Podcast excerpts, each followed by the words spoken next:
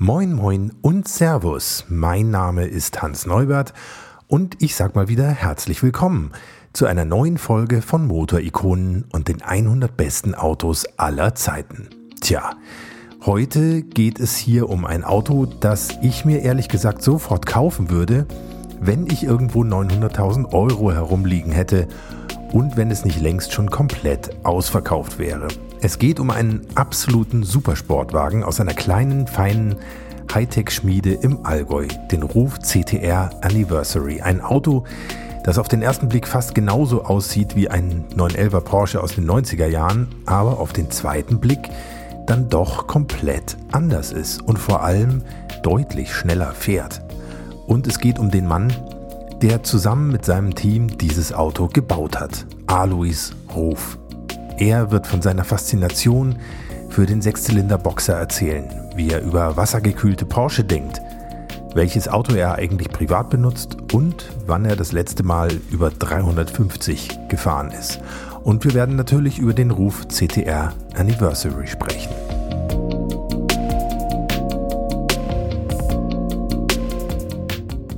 Es gibt ja so Tage, auf die fiebert man schon wochenlang und monatelang hin – und mein Besuch bei Porsche Tuner und inzwischen muss man ja sagen Automobilhersteller Ruf Automobile in Pfaffenhausen war genau so ein Tag. Und ich wurde keine Sekunde enttäuscht, denn Alois Ruf ist über 70, aber versprüht eine unglaubliche positive Energie und man merkt ihm einfach in jedem Augenblick an, dass er liebt, was er tut und dass er tut, was er liebt. Und vor allem auch, was für ein durch und durch autoverrückter super Typ er ist. Ein kleines Beispiel. Ich war an dem Tag mit meinem alten 911 Turbo unterwegs und als Herr Ruf in seinem Büro das Motorengeräusch gehört hat, musste er als allererstes Mal raus auf den Parkplatz mit den Worten, ich habe doch da einen alten Turbo gehört. Ihr merkt schon, Alois Ruf hat eine ganz tiefe Leidenschaft für das Thema Auto in sich, die übrigens weit über die Marke Porsche hinausgeht. Er kann sich auch für einen Iso Rivolta, einen alten Rolls-Royce, ein Citroën 2CV oder ein Mercedes 300 SEL 6,3 begeistern. Das Gespräch mit ihm ist vielleicht nicht das längste hier bei Motor Ikonen, aber ich freue mich sehr, dass Alois Ruf es zwischen all seinen Aufgaben überhaupt geschafft hat, sich auch noch mit mir zu treffen und ein paar von meinen Fragen zu beantworten. Ich wünsche euch auf jeden Fall ganz viel Spaß beim Zuhören und während hier jetzt gleich das Intro kommt, abonniert doch am besten diesen Podcast, damit ihr auch bei all den anderen besten Autos aller Zeiten mit dabei seid. Kostet euch nichts, tut auch nicht weh, aber ich freue mich über jedes Abo. Jetzt geht's los. Bis gleich.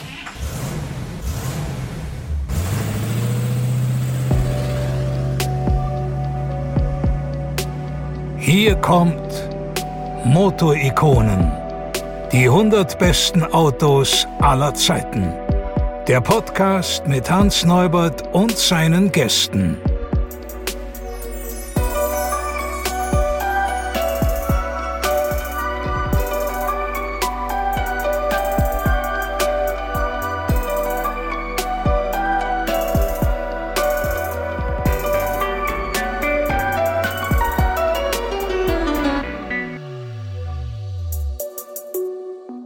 Herzlich willkommen, Alois Ruf freue mich sehr.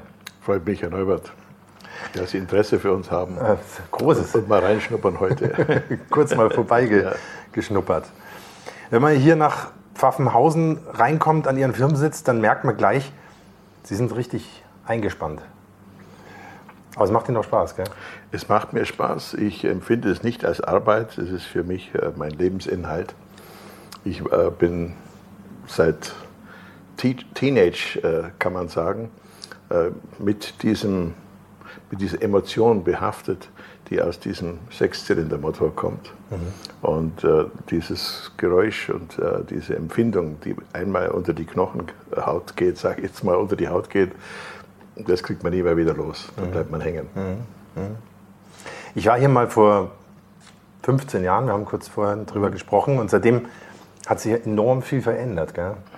Ist also von den Gebäuden nicht so viel, aber es hat sich doch einiges äh, verändert. Wir äh, produzieren jetzt unser Auto in einer noch viel äh, tieferen, also mehr Fertigungstiefe, als wir das früher hatten. Früher hatten wir doch noch die Karosserien verwendet von, äh, vom 911, mhm. die sogenannten Bodies in White, also die Rohkarosserie. Und äh, mittlerweile bauen wir die gesamte Karosserie und versuchen das alles so high-tech wie möglich zu machen, aber trotzdem noch ein Auto mit Seele zu bauen. Kommen wir nachher nochmal auf das Auto, kommen wir noch zu sprechen, mhm. freue ich mich sehr drauf. Wenn Sie Ihre wichtigsten Lebensstationen in Form von Autos erzählen müssten, welche wären das für Sie? Also meine erste Lebensstation, muss ich sagen, war der 356. Mhm. Der mir als, äh, als 13-Jähriger ist mir dieses Auto begegnet, als der in unser Autoleben eintrat, mhm. kann man sagen.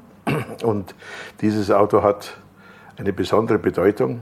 Ich vergesse nie die Worte meines Vaters, dass er gesagt hat, das ist ein Wiesel, dieses Auto.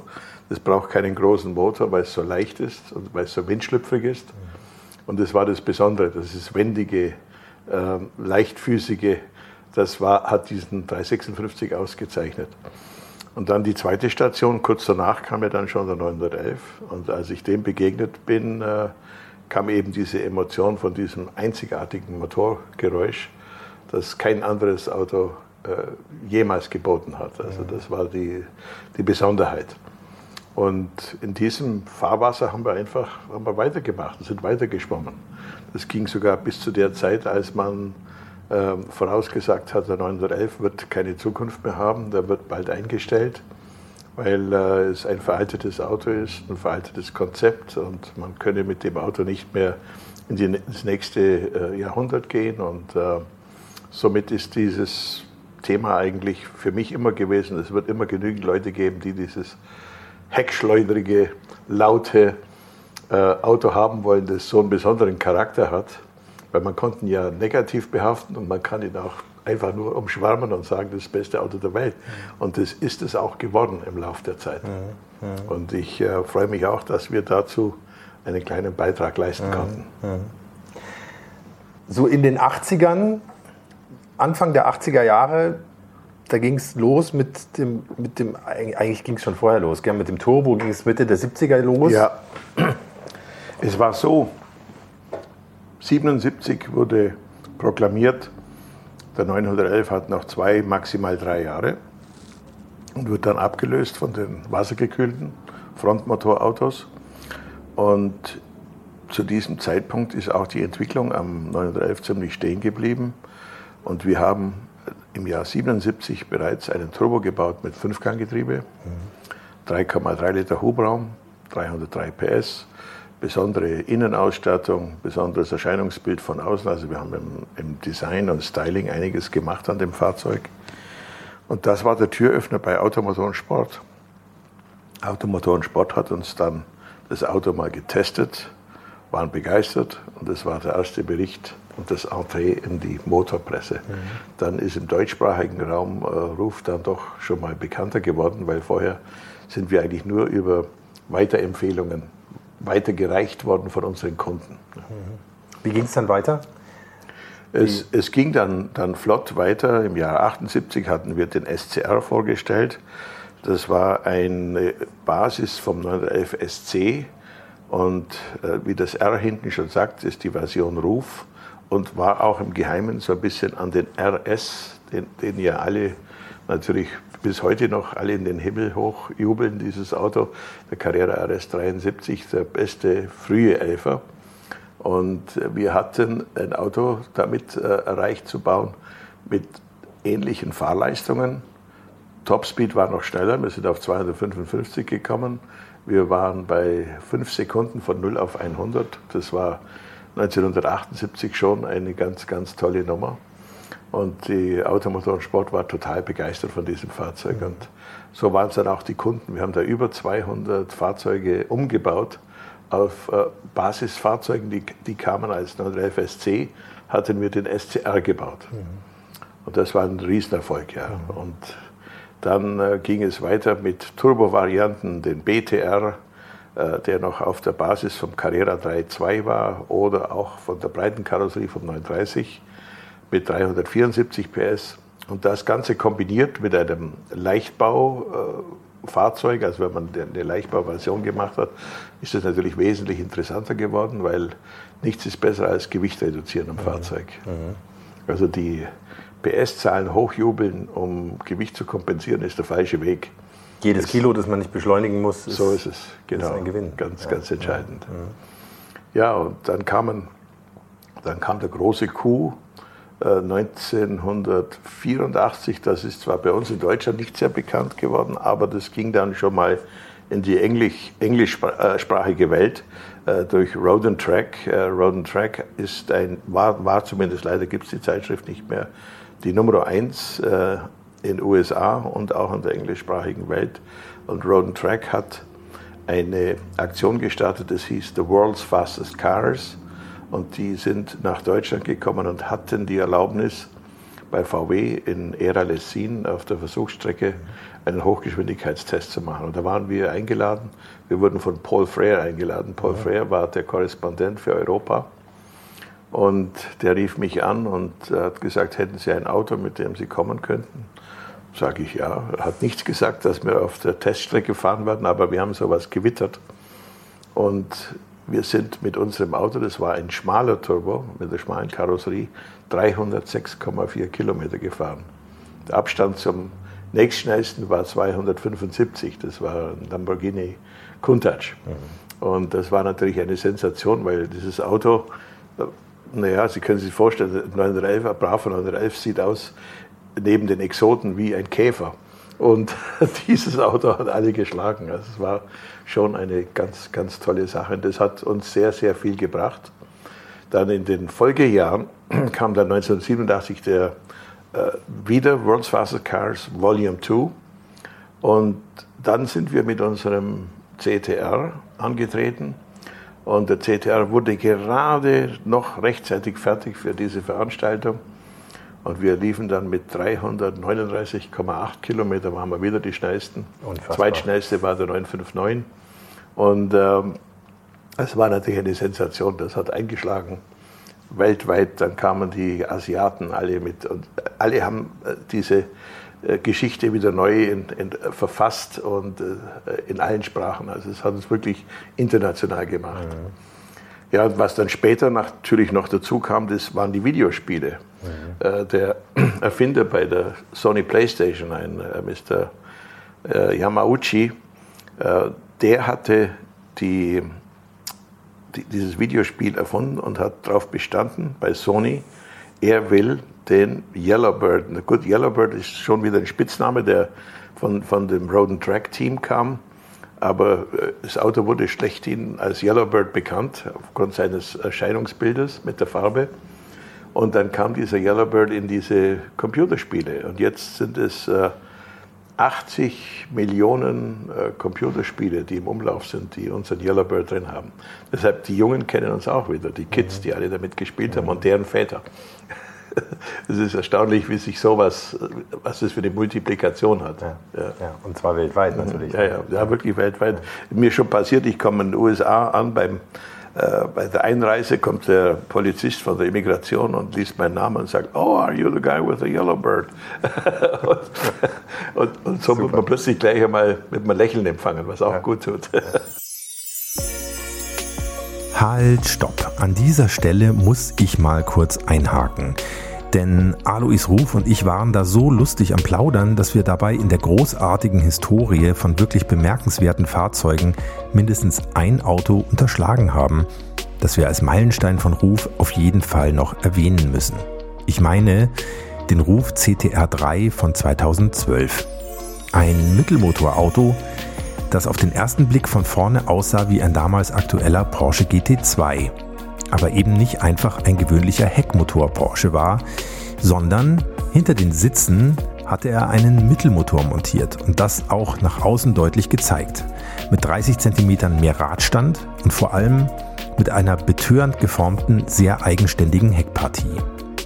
Natürlich war das Auto vollgestopft mit feinster Renntechnik und vor allem saß da ein aufgeladener 3,8 Liter Sechszylinder-Boxer drin mit 777 PS und 980 Newtonmetern Drehmoment. Bei gerade mal 1475 Kilo hat das dann gereicht für ziemlich schnelle 3,5 Sekunden auf 100 knapp unter 10 Sekunden auf 200 und vor allem für unfassbare 380 km/h VMAX. 380. Rund 30 Stück wurden gebaut und die Autos werden inzwischen jenseits der 1 Million Euro gehandelt. So, das war ja jetzt fast schon ein Factsheet. Ich würde sagen, genug dazwischen gequatscht. Schnell zurück zu Alois Ruf. Diesen viel besprochenen Umschwung von luftgekühlt auf wassergekühlt, wie haben Sie den miterlebt? Also es ist so, der, der Wassergekühlte, das ist einfach mal die Physik, der kann mehr Leistung machen, weil er einfach von der Kühlung her effizienter ist. Und Porsche hat es ja wunderbar vorgemacht äh, mit dem 962, äh, 956 Konzept bei diesen Rennautos. Wenn es richtig an Leistung geht, muss man halt wassergekühlt fahren. Und äh, luftgekühlt geht bis zu einem gewissen Grad. Aber das Luftgekühlte hat halt wieder äh, so ein Alleinstellungsmerkmal. Äh, das Motorgeräusch ist anders. Äh, man empfindet das Auto einfach das, von diesem luftgekühlten Motor. Wenn natürlich beim Wassergekühlten mal ein Schlauch platzt, dann sagt man natürlich, ja, schau, sowas hat es früher nicht gegeben. das ist auch klar. Aber der Luftgekühlte hat seine Berechtigung und ich bin nach wie vor ein großer Fan vom Luftgekühlten. Und der Wassergekühlte hat auch seine Berechtigung. Man braucht beide. Mhm. Mhm.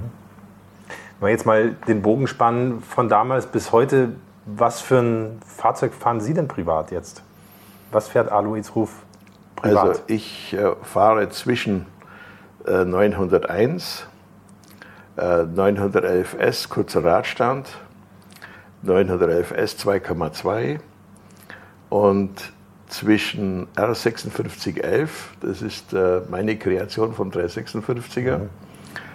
und ich fahre auch noch frühere äh, 356er. Meine Frau ist heute mit ihrem Convertible D gefahren, den darf ich auch ab und zu fahren.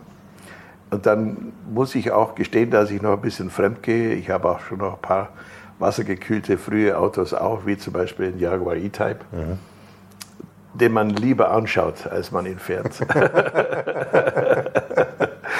und dann habe ich noch so einen Kandidaten, der heißt Isori Volta.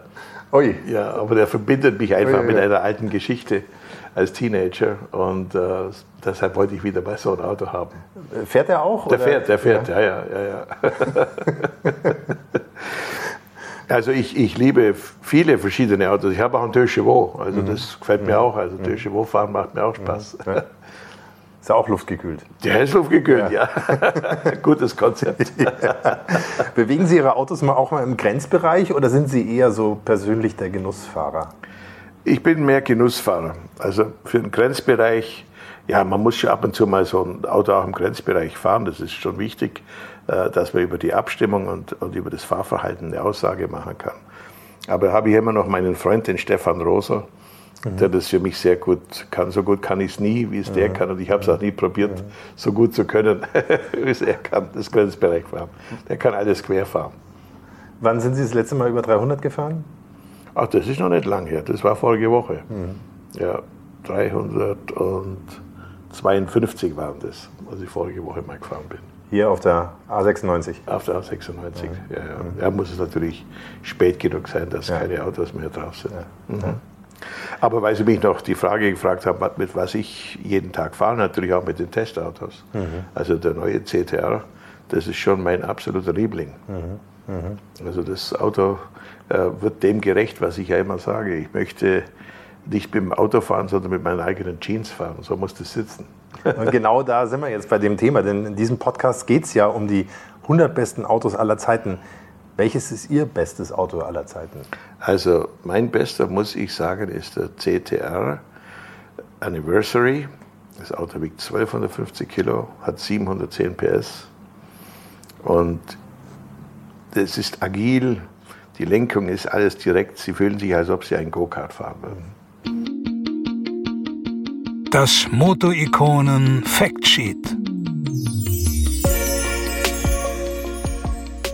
Der CTR 2017 oder CTR Anniversary, wie er ja inzwischen heißt, ist schon deshalb ein absolut einzigartiges Auto, weil er von außen auf den ersten Blick ein waschechter klassischer 911er ist. Und auf den zweiten Blick vielleicht auch noch. Und dann merkt man plötzlich, das ist was ganz anderes.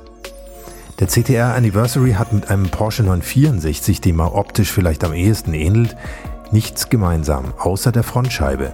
Die seitlichen Scheibenrahmen stammen übrigens vom Porsche 993. Ansonsten ist der CTR Anniversary das erste komplett von Ruf selbst entwickelte Auto. Und zugleich eine Reminiszenz an den ersten Ruf CTR Yellowbird von 1987. Alois Ruf hat ja gerade schon von ihm erzählt. Im Gegensatz zum ersten Yellowbird, der auf einer schmalen 911er Karosserie aufbaute, ist die Karosserie des CTR Anniversary schon rein technisch ganz anders gemacht. Mit einem Carbon-Monocoque als Fahrgastzelle und einem vorderen und hinteren Spaceframe-Hilfsrahmen. Die Außenhaut besteht komplett aus Kohlefaser. Das Auto besitzt Scheinwerfer und Heckleuchten in einem rufeigenen Design. Die allein haben Alois Ruf ein Vermögen gekostet, aber dazu wird er nachher selbst noch was sagen. Dazu kommen spezielle Details wie versenkte Türgriffe, die sehr geschickt integrierten Lufteinlässe für die Ansaugluft, die in der Rundung der hinteren Seitenscheibe eingelassen sind, und der ruftypische Überrollbügel, der praktisch unsichtbar in den Innenraum integriert ist. Interessant sind übrigens die Dimensionen und Proportionen, denn das Auto ist etwas niedriger und hat einen deutlich längeren Radstand als ein klassischer 911 was allerdings durch kleine Designtricks, zum Beispiel am vorderen Türrand, so kaschiert wird, dass man es gar nicht richtig wahrnimmt. Länge 4,21 Meter, Breite 1,82 Meter, Höhe 1,26 Meter, Radstand 2,34 Meter, immerhin fast 7 cm mehr als der klassische Elva. 3,6 Liter Hubraum, 6-Zylinder Boxer, Biturbo-Aufladung mit 710 PS bei 6750 Umdrehungen und 880 Newtonmeter maximales Drehmoment von 2750 bis 4000 Umdrehungen. Beeindruckende Zahlen. Dazu kommt extremer Leichtbau mit so schönen Details wie zum Beispiel einer Pedalerie aus Titan. Das sorgt dann für ein Leergewicht von gerade mal 1250 Kilogramm, was ein Leistungsgewicht von 1,7 Kilo pro PS ergibt. Das Ergebnis sind 8,8 Sekunden von 0 auf 200. VMAX über 360. Das handgeschaltete Sechsganggetriebe und der reine Heckantrieb sorgen dafür, dass der Sprint von 0 auf 100 nicht ganz so brachial ausfällt wie vielleicht bei manchen anderen Supersportwagen, aber erstens sind 3,5 Sekunden von 0 auf 100 auch schon unfassbar schnell und außerdem wären ein Doppelkupplungsgetriebe oder ein schwerer Allradantrieb in diesem Auto irgendwie fehl am Platz. Auch das Fahrwerk ist pure Renntechnik. Rundum Einzelradaufhängung mit Doppelquerlenkern und Pushrodfederung, dazu Keramikbremsen, hinten mit 35 cm Durchmesser, vorne mit 38 cm. Mindestens genauso bemerkenswert wie die technischen Feinheiten des Autos fand ich aber die Art und Weise, wie es bei Ruf zusammengebaut wird. Herr Ruf hat mit mir zusammen einen Werksrundgang gemacht und es ist schon ein unglaublicher Anblick, wenn man in einer Halle steht wo ungefähr 10 CTR Anniversary gleichzeitig in feinster Manufakturarbeit zusammengesetzt werden. Fahrzeugmontage, Lackiererei, Motorenbau und der eigene Prüfstand, das alles liegt hier nur wenige Meter voneinander entfernt. Gegenüber auf der anderen Straßenseite werden gleichzeitig alte Porsche restauriert. Und wenn man gemeinsam mit Herrn Ruf hier zwischen all seinen Leuten unterwegs ist, dann fällt sofort der sehr persönliche Umgang mit seinen Mitarbeitern auf. Da wird dann auch mal kurz stehen geblieben und nachgefragt, wie es der Frau zu Hause geht. Und wenn Herr Ruf zum Beispiel an einem alten Porsche aus der Frühzeit des 911ers vorbeikommt, der hier gerade restauriert wird, dann werden seine Gespräche mit den Mitarbeitern so richtig detailversessen. Man merkt, Herr Ruf weiß über jede Schraube genau Bescheid, kann bei jeder technischen Frage mitreden und will immer auf dem Laufenden bleiben. Zurück zum Ruf CTR. Dass er in der Stückzahl limitiert ist, Herr Ruf wird es gleich noch genauer erläutern. Das lässt sich leider nicht ändern. Aber vielleicht tröstet es ja den einen oder anderen von euch, dass der CTR einen Bruder hat, den SCR. Äußerlich sehr ähnlich, technisch auch, nur nicht mit Turbo, sondern mit einem enorm drehfreudigen Saugmotor mit immerhin 510 PS. Also 200 PS weniger als der CTR und ein paar hunderttausend Euro spart man sich auch. Nur so als kleiner Spartipp von mir persönlich. Und wie immer hier bei Motorikonen gibt es jetzt auch vom CTR was auf die Ohren. Herzlichen Dank für die Soundaufnahme an den lieben Robert von Heel Toe.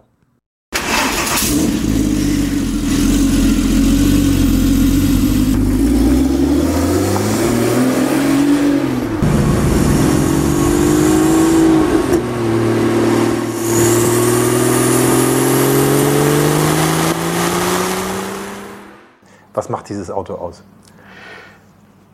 Er hat vom Aussehen her den Charme äh, von einem Auto, das schon fast 60 Jahre existiert.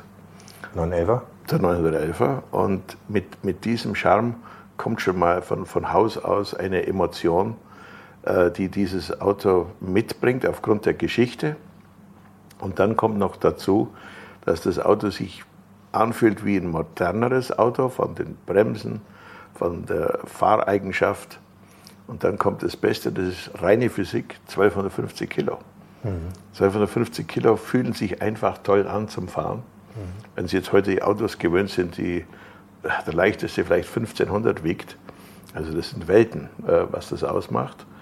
Und wir haben das Auto sehr analog gehalten. Und das ist das, was mir persönlich noch Spaß macht. Also ich will noch Zeiger sehen. Es gibt ein paar Digitalanzeigen, um die kommt man nicht umhin, aber bei mir müssen noch Zeiger sein und die müssen mit grünen Ziffern sein, so wie es die Piloten gewöhnt waren in ihren Cockpits. Ähm, das Besondere ist ja an dem Fahrzeug auch, dass Sie nicht auf irgendeiner Basis aufbauen, die jetzt aus äh, Zuffenhausen kommt oder so, sondern Sie haben wirklich nochmal von vorne angefangen. Wir mussten das so auch machen, weil diese Karosserie mit diesen Voraussetzungen, um leicht zu sein, äh, die Karosserie, die gibt es ja schon lange nicht mehr und die muss ja auch, wir haben ja unser Auto ist ja immer noch verhältnismäßig klein gegenüber den, den heutigen Elfern, die es gibt.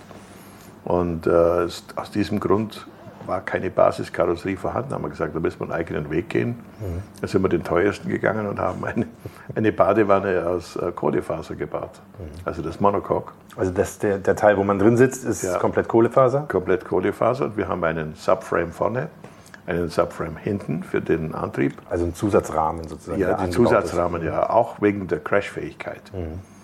Und äh, dann noch unseren integrierten Überrollkäfig, der mit unserem Auto auch kommt. Das Ganze wird verschraubt und dann kommt die Außenhaut, äh, wir nennen den Hut, was ich Ihnen vorher gezeigt habe, mhm. Dach und hintere Kotflügel, äh, Türschweller. Das ist alles ein Stück und das wird dann verklebt und vernietet mit dem Unterbau und dann kommen die Schraubteile vor den Kotflügel, Deckel, Türen. Mhm. Hört sich alles ganz schnell und einfach an. Aber klingt so simpel, ja. Klingt sehr ja, simpel. Mache ich morgen auch. So. Ja, aber es ist enorm viel Arbeit dahinter, das bis das funktioniert. Ja, mhm. Wie lange haben Sie daran entwickelt? Ja, seit 2016. Mhm. Und also die Entwicklung geht ja auch noch weiter, ne? wenn man da draußen das Fahrzeug sieht, an die ja, Sie wahrscheinlich ja, also es wird sicherlich, sich, sicherlich werden noch ein paar neue Ideen dazukommen. Mhm. Mhm. Die wichtigsten Daten, mal so kurz wie im Quartett, PS? 710 PS, 3,6 Liter Hubraum, 360 VMAX. Ja, ist schon mal 0 auf 100. 0 auf 100, das ist das Problem, das kann unser Auto nur abhängig vom Fahrer, mhm. äh, so gut wie möglich. Aber gehen wir doch von 0 auf 200 und das schaffen wir in 8,8. Wahnsinn. das ist schon relativ schnell. 0 auf 100 ist sehr schwierig, das ist so ein akademischer Wert. Ja. Gibt es technische Besonderheiten, jetzt mal ganz abgesehen von diesen irren Daten und der Tatsache, dass es Monocoque als Basis hat? Ich glaube, Sie haben ein Dämpfersystem drin. Ja, das natürlich. Also die, die Radaufhängung, das ist schon was ganz Hochkaratiges. Wir haben äh, Doppel-Dreieckslenker an der Vorderachse und Hinterachse, umgelenkte äh, Stoßdämpfer. Das heißt, wir haben liegende Stoßdämpfer mit äh, Federpaket. Also Formel 1-Prinzip. 1-Prinzip die Kipphebel und die Stößelstangen, die direkt äh, vom Radträger kommen. Mhm. Und damit halten wir die ungefederte Masse so gering wie möglich. Mhm. Und das spüren Sie auch, wie das Fahrwerk reagiert, als es sehr feinfühlig ist. Mhm. Und Sie spüren auch, dass das Auto richtig an der Straße klebt, mhm. auch auf holpriger Straße. Mhm. Sehr feinfühlig. Spricht gut an. Spricht gut an, ja. Mhm. Wie entsteht so ein Auto? Wer, wer hatte die Idee dazu? Ist das Ach, entwerf, äh, kommt Ihnen sowas plötzlich in den Kopf am Sonntagmorgen beim Frühstück oder wie muss man sich das vorstellen? Oder ist das ein strategischer Prozess, aus dem es herauskommt? So oder? arg strategisch ist es nicht. Das ist eigentlich ziemlich logisch. Wir haben vor äh, 34 Jahren diesen, ähm, diesen CTR kreiert. Das, das CTR steht für Gruppe C, Turbo Ruf. Das war die kleinste Mannschaft, die wir damals noch waren, unter Leitung von Joe Huber. Und wir haben äh, dieses Auto zu einem riesigen Erfolg gebracht und es ist das Auto so berühmt geworden, haben wir gesagt, eigentlich zu seinem 30-jährigen Jubiläum verdient es doch, dass man noch einmal dieses Auto baut. Und das war, wir haben ja ruckzuck verkauft, die 50 Fahrzeuge. Und äh, wir könnten noch wesentlich mehr verkaufen, aber mhm. wir haben uns limitiert. Wir müssen uns jetzt daran halten. Mhm. Mhm. Und die äh, Käufer. Was war der Beweggrund, das zu limitieren? Einfach damit Sie danach wieder was Neues machen können? Oder? Ja, auch, auch, wissen Sie, der erste war limitiert auf 29 damals. Mhm. Und dann sagten wir jetzt auch, jetzt, na, machen wir halt 50. Wir wollten am Anfang 30 machen, aber das ging nicht.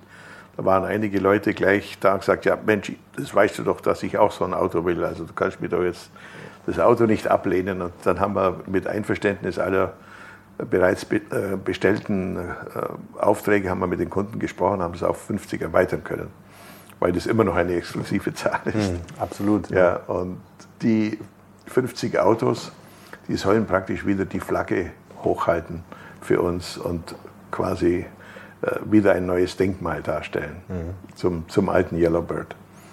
Aber das sind Ideen, das sprechen wir ab mit unseren äh, Mitarbeitern. Wir reden dann zusammen, trinken einmal Bier und überlegen uns, was man als nächstes äh, machen kann. Da kommt sowas dabei raus. Tatsächlich eher am, am, Stammtisch sozusagen. Ja, also wissen Sie, Businessplan und solche Sachen, das haben wir noch nie gemacht. Mhm. Da, da komme ich nicht klar. Wir folgen immer unserer Nase. Das hat ja auch immer funktioniert. Ich gehe auch mal davon aus, dass Sie es keiner Bank verkaufen mussten, sondern einfach nein, selber finanziert nein, haben. Nein, nein, das, das muss man nicht der Bank verkaufen, ja. Gott sei Dank. Ja. Ja. Mhm. Ähm, wie viele Menschen, Sie sagen schon jetzt so, es entsteht so ein Gespräch mit Ihren Mitarbeitern, wie viele Leute sind an der Entwicklung von so einem Auto beteiligt?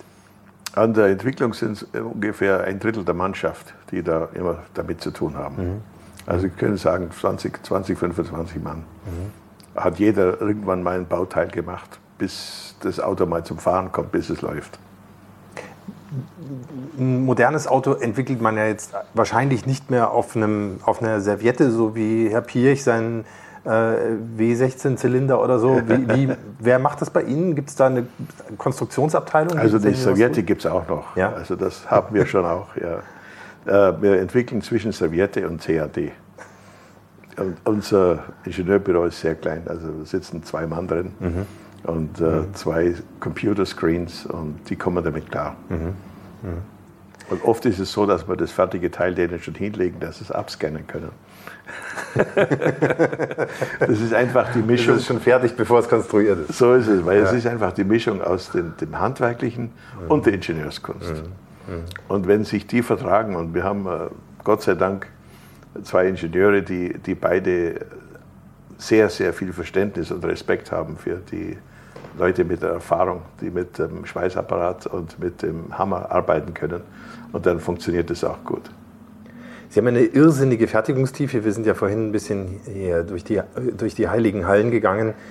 Sie bauen die Motoren selber, Sie bauen einen Großteil der Karosserie selber oder entfertigen sie zumindest.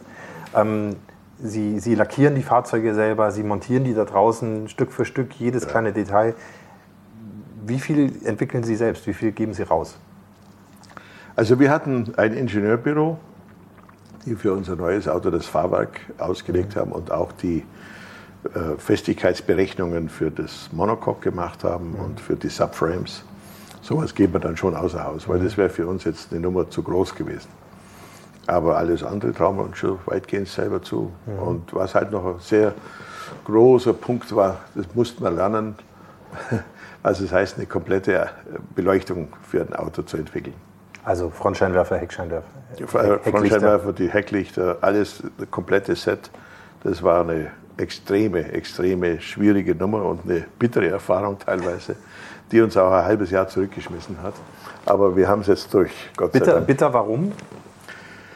Ja, wir mussten lernen, was das kostet alles. Wir, ja. Weil wir sind da ziemlich naiv an das Ganze rangegangen und gesagt, naja, weil typische Techniker halt ja, also eine Schlusslichte, Schlussleuchte, das wird man ja wohl auf die Bahn bringen. Mhm. Aber die kann man halt nicht einfach um die Ecke gehen und kaufen, sondern die muss erst entwickelt werden mhm.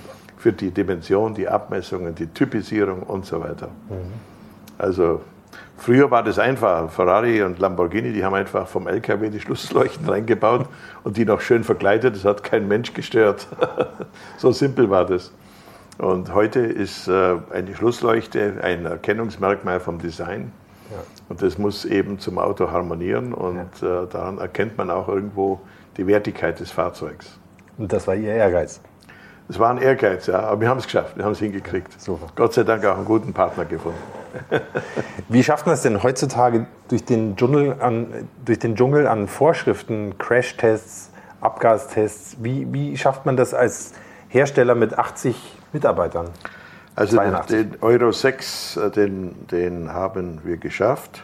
Das haben wir hingekriegt.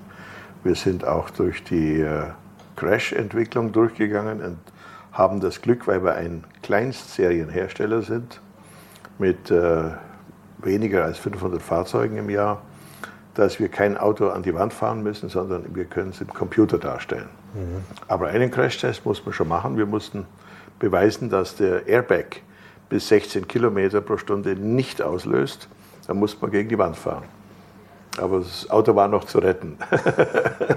Wer saß hinterm Steuer? Äh, da saß niemand hinterm Steuer. Okay. Beruhigend. Ja.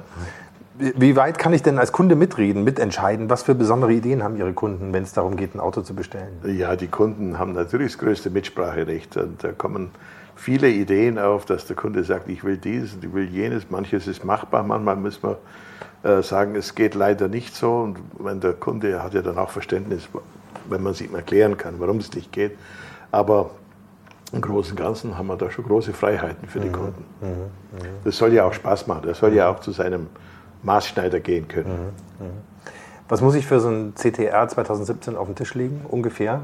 Ohne große Extrawünsche? 780.000 Euro plus die, äh, Deutschland die Mehrwertsteuer. Das ist ein, ein Exportpreis, Nettopreis.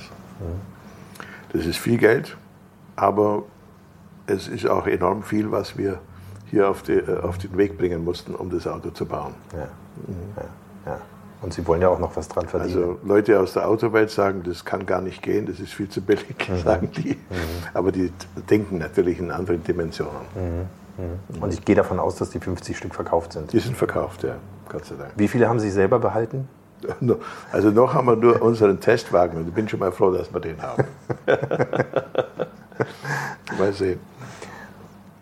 Wenn man so ein paar andere Supercars anschaut, hat man das Gefühl, die PS gehen immer weiter rauf. 1200, 1400. Ja. Wo ist aus Ihrer Sicht der Schluss mit der Leistung? Also wissen Sie, unser Motor, den wir jetzt in dem Auto verbauen, der hätte ohne weiteres Kapazität noch bis 850 PS. Aber wir wollen gar nicht weitergehen, weil das Auto ist mit 710 PS so, ich möchte es nicht sagen übermotorisiert, aber es fühlt sich dermaßen schnell an, dass sie nicht zusätzliche PS nochmal einpusten wollen. Das, das, das, das gibt dann nur noch um die Bragging Rights. Äh, wer, wer hat die größere Zahl daher, wer hat die höchste PS-Zahl. Äh, es muss ja auch fahrbar sein. Und durch das leichte Auto ist es dermaßen, dermaßen schnell und katapultiert sich vorwärts, dass, dass sie gar nicht mehr PS suchen. Sie möchten gar nicht mehr haben. Das führt mich gleich zur nächsten Frage. Bei so einem Auto geht es ja nicht nur um die Leistung mhm. oder die Leistung-Gewichtsratio, sondern es geht ja auch ums Handling und um die Feinabstimmung. Wie, wie stimmen Sie Ihre Autos ab? Machen Sie das selber? Wie, wie gehen Sie da vor? Ja, wir stimmen das ab mit unserem Team. Äh, ist auch wieder der Herr Rosa dabei, der mit den Autos fährt und, und das Fahrwerk testet und dann meinen eigenen Gusto, so wie es mir gefällt. Und wir haben auch ein verstellbares Fahrwerk zum Beispiel. Wir können durch fünf Stufen können wir die Härte verstellen des Fahrwerks. Und äh, ich bin der Meinung, dass so das ganze Ensemble, das muss harmonisch sein. Es muss die, die Bremse, das äh, Eintauchen des Fahrwerks, äh, die Bewegung der Räder, die Neigung des Fahrzeugs, alles, alles muss irgendwo gut zusammen harmonieren. Und dann stimmt es. Mhm. Das ist wichtiger, als es nur mit schieren PS-Zahlen und und schwarzen Streifen auf der Straße vorwärts zu kommen. Ja, absolut. Das, das ist ganz, ganz wichtig. Und das Schöne ist ja, durch den Heckmotor bringen wir ja auch die Leistung gut auf den Boden. Ja. Wie lange hat dieser Prozess gedauert? Also von, dieser, von diesem fertigen Package hin zu einem Auto, wo Sie sagen, das ist jetzt fertig abgestimmt? Wie viel Zeit geht da rein? Da sind äh, drei Jahre reingegangen. Mhm. Ja. Wahnsinn. Hier auf der Landstraße oder auf, dem, auf der Ja, Nordschleife? Schon, schon oder? Mhm. Nordschleife. Ja, ja, wir waren auch Nordschleife. Und wir haben auch sehr schöne Straßen noch hier, Gott Mhm. sei Dank. Was mache ich denn als Kunde aus den USA oder aus Dubai, wenn mein CTA mal ein Problem haben sollte? Haben Sie Werkstätten vor Ort? Oder Es gibt eine Kombination. fliegen Sie hin? Oder? Ja, wir fliegen auch hin. Wir haben Flying Doctors und wir haben äh, Betriebe, mit denen wir zusammenarbeiten. Es kommt davon, wo der Standort ist. Aber sobald es irgendetwas Kniffliges ist, dann setzt sich einer ins Flugzeug und kommt. Das funktioniert ganz gut. Cool. cool. Wo gehen die meisten Fahrzeuge hin, kann man das sagen? Also ein großer Teil geht nach USA. Also die, die Hälfte der 50 Autos geht nach USA. Es gehen auch nach Japan und äh, Thailand. Also Asiaten kaufen auch Singapur. Also die, die Autos verteilen sich überall hin. Gibt es eine Komponente an dem Wagen, wo Sie sagen, da fließt die meiste Zeit rein? Ist das der Motor oder ist das die Fertigung der Karosserie? Oder wo, wo steckt man am meisten Arbeit rein? Fertigung der Karosserie.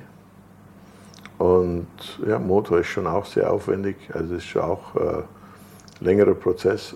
Aber Fertigung der Karosserie geht sicher die meiste Arbeitszeit rein und dann die Anfertigung aller Verkleidungsteile mit deren Montage. Weil das ist halt doch sehr individuell für jedes Fahrzeug, die Einpassarbeit. Kommen wir mal zum Motor. Das ist ein Sechszylinder Boxermotor, Turbo aufgeladen, Turbo aufgeladen, Biturbo. Biturbo. Und äh, ist vom Prinzip her noch wie der erste Alpha-Motor und hat doch das gleiche Layout. Und wir sagen dazu das Prinzip von Metzger, Hans Metzger Motor. Und dieser Motor hat ja bei Porsche auch Bestand gehabt bis zum Jahr 2011 und wurde auch in den Rennfahrzeugen auch noch wesentlich später immer noch eingesetzt, weil es ein sehr, sehr robuster Motor ist, der ursprünglich mal für 130 PS ausgelegt war. Unglaublich eigentlich. Ja. Ähm, heißt aber, das ist ein Motor, den Sie da verwenden, der keinerlei Porsche-Teile mehr in sich trägt, oder? Es ist, das Prinzip ist gleich, Das aber Sie Prinzip haben den Motor gleich, neu ja. konstruiert. Ja, was heißt neu konstruiert? Das kann man nicht ganz so sagen. Das Layout ähm, und das Prinzip ist schon noch äh, von dem Original Porsche Motor, von dem sogenannten Metzger Motor. Aber es sind doch verschiedene Bauteile anders, die wir anders fertigen lassen. Ob das zum Beispiel Nockenwellen sind oder die Kolben und äh, solche Dinge. Also das ist nicht eins zu eins Porsche. Das heißt, es gibt auch keine Gleichteile. Ich könnte da jetzt. Es gibt ein paar Gleichteile, Ja, gibt es auch. Ja, ja, ein paar Gleichteile gibt es schon. Das ist ein Riesenaufwand, oder? Ist ein Riesenaufwand. Ein, einen Motor zu konstruieren, diese Ja. ganzen Teile zu bauen, Ja, ja, ist, äh, ist ein großer Aufwand. Aber gerade auch für diese Stückzahlen. ja, ja, ich habe heute schon viel telefonieren müssen, dass die, das Problem ist das Orchestrieren, dass jeder zur gleichen Zeit in etwa liefert, weil sie sonst keinen Motor zusammenkriegen. Wenn ein Teil fehlt, gibt es keinen. Ja, Das muss eben alles gleichzeitig da sein. Das heißt, er wird hier auch vor Ort montiert von Ihren Mitarbeitern, Wo Sie gerade gesehen haben, dort wird er montiert. wird dann auf den Prüfstand gestellt. Geht jeder Motor auf den Prüfstand, jawohl, lässt man vier Stunden einlaufen. Dann bleibt er über Nacht noch im Prüfstand. Am nächsten Tag fahren wir nochmal, starten wir neu. Wenn dann alles gut ist, dann kann er eingebaut werden. Machen wir die Hochzeit. Diese Carbon-Karosserie, die ja also äh, Monocoque, vorne und hinten Zusatzrahmen und dann eine, der Hut, wie Sie es nennen, oben drüber aus Carbon, kommt von einem Zulieferer. Haben wir Zulieferer, ja. ja. Es sind zwei verschiedene Zulieferer. Und äh, einer ist aus Italien, der Monocoque-Hersteller. Und es funktioniert eigentlich ganz gut. Und die Außenhaut ist auch komplett Carbon, ja? Kom komplett Carbon, ja. Mhm. Wahnsinn. Herr Ruf, Sie sind in der Blüte Ihrer Jahre, wenn man das so sagen kann. Ja, Blüte ist gut gesagt. haben mehr Energie als mancher 20-Jähriger. Trotzdem die Frage, wie geht es weiter, wenn Sie mal keine Lust mehr haben? Ja gut, ich habe ja einen Sohn, der ist schon in der Firma. Mhm. Und ich habe meine Frau, die ist äh, einiges jünger als ich und die ist genauso begeistert von der Firma und ist mit der gleichen Begeisterung dabei. Also die äh, würden das schon als Team weiter betreiben wenn, wenn man, mir die, die Verblühung ganz plötzlich kommt. das kann ja alles sein. Ich glaube, es wirkt nicht, als wäre das morgen schon der Fall. Ja, man, man weiß es nicht. Man ja. weiß nicht. Bedanke mich sehr fürs ja. Gespräch. Das ist ein mhm. super Schlusswort, glaube ich jetzt. Danke. Äh, herzlichen Dank. Alles ja. Ruf. Okay, vielen Dank. War schön, Herr Räuber. Tschüss. Servus. Das war's für heute mit Motorikonen und den 100 besten Autos aller Zeiten. Tatsächlich war es das schon wieder für dieses Mal mit Alois Ruf und seinem CTR Anniversary. Wann hat man das schon mal, dass man mit dem Mann sprechen kann, dessen Name auf dem Logo des Autos steht? Eine sehr beeindruckende Begegnung war das für mich, auch deshalb, weil ich anschließend noch Alois Ruf in seinem auf Elektroantrieb umgerüsteten 997er Porsche namens E-Ruf chauffieren durfte. Alois Ruf besitzt nebenbei mehrere Wasserkraftwerke und kann sein Elektroauto damit komplett emissionsfrei betreiben. Ziemlich cool. Wir sind mit dem E-Ruf in sein Museum gefahren, wo ein Teil seiner beeindruckenden Autosammlung steht. Unter anderem auch der originale Ruf CTR Yellowbird von 1987, bei dem man fast schon Gänsehaut bekommt, wenn man neben diesem sagenumwobenen Auto steht. Für alle, die das Video tatsächlich noch nicht kennen sollten, sucht bei YouTube einfach mal nach Ruf CTR Yellowbird Nürburgring und schaut zu, wie der Ruftestfahrer Stefan Roser Dinge am Lenkrad tut, die man so wahrscheinlich noch nie gesehen hat. Das Video ist inzwischen über 30 Jahre alt und ich habe es bestimmt schon ein Dutzend Mal gesehen, aber mir bleibt jedes Mal wieder die Spucke weg, wie quer man die Nordschleife fahren kann, wenn man es kann. Mein ganz herzlicher Dank geht an Alois Ruf, an das gesamte Ruf Automobile Team und an die liebe Frau Miller, die im Hintergrund alles perfekt organisiert und uns beim Gespräch so gut mit Kaffee und Kuchen versorgt hat. Vielen Dank. Und natürlich an euch alle. Herzlichen Dank fürs Zuhören, für das tolle Feedback, das mich auf allen möglichen Kanälen erreicht, unter anderem auch auf Instagram. Schaut da doch einfach mal rein. Und natürlich auf keinen Fall das Abonnieren von Motorikonen vergessen, dann entgeht euch garantiert auch nicht die nächste Folge der besten 100 Autos aller Zeiten. Bis dahin alles Gute, fahrt nicht zu schnell, auch nicht mit einem Ruf CTR. Euer Hans Neubert.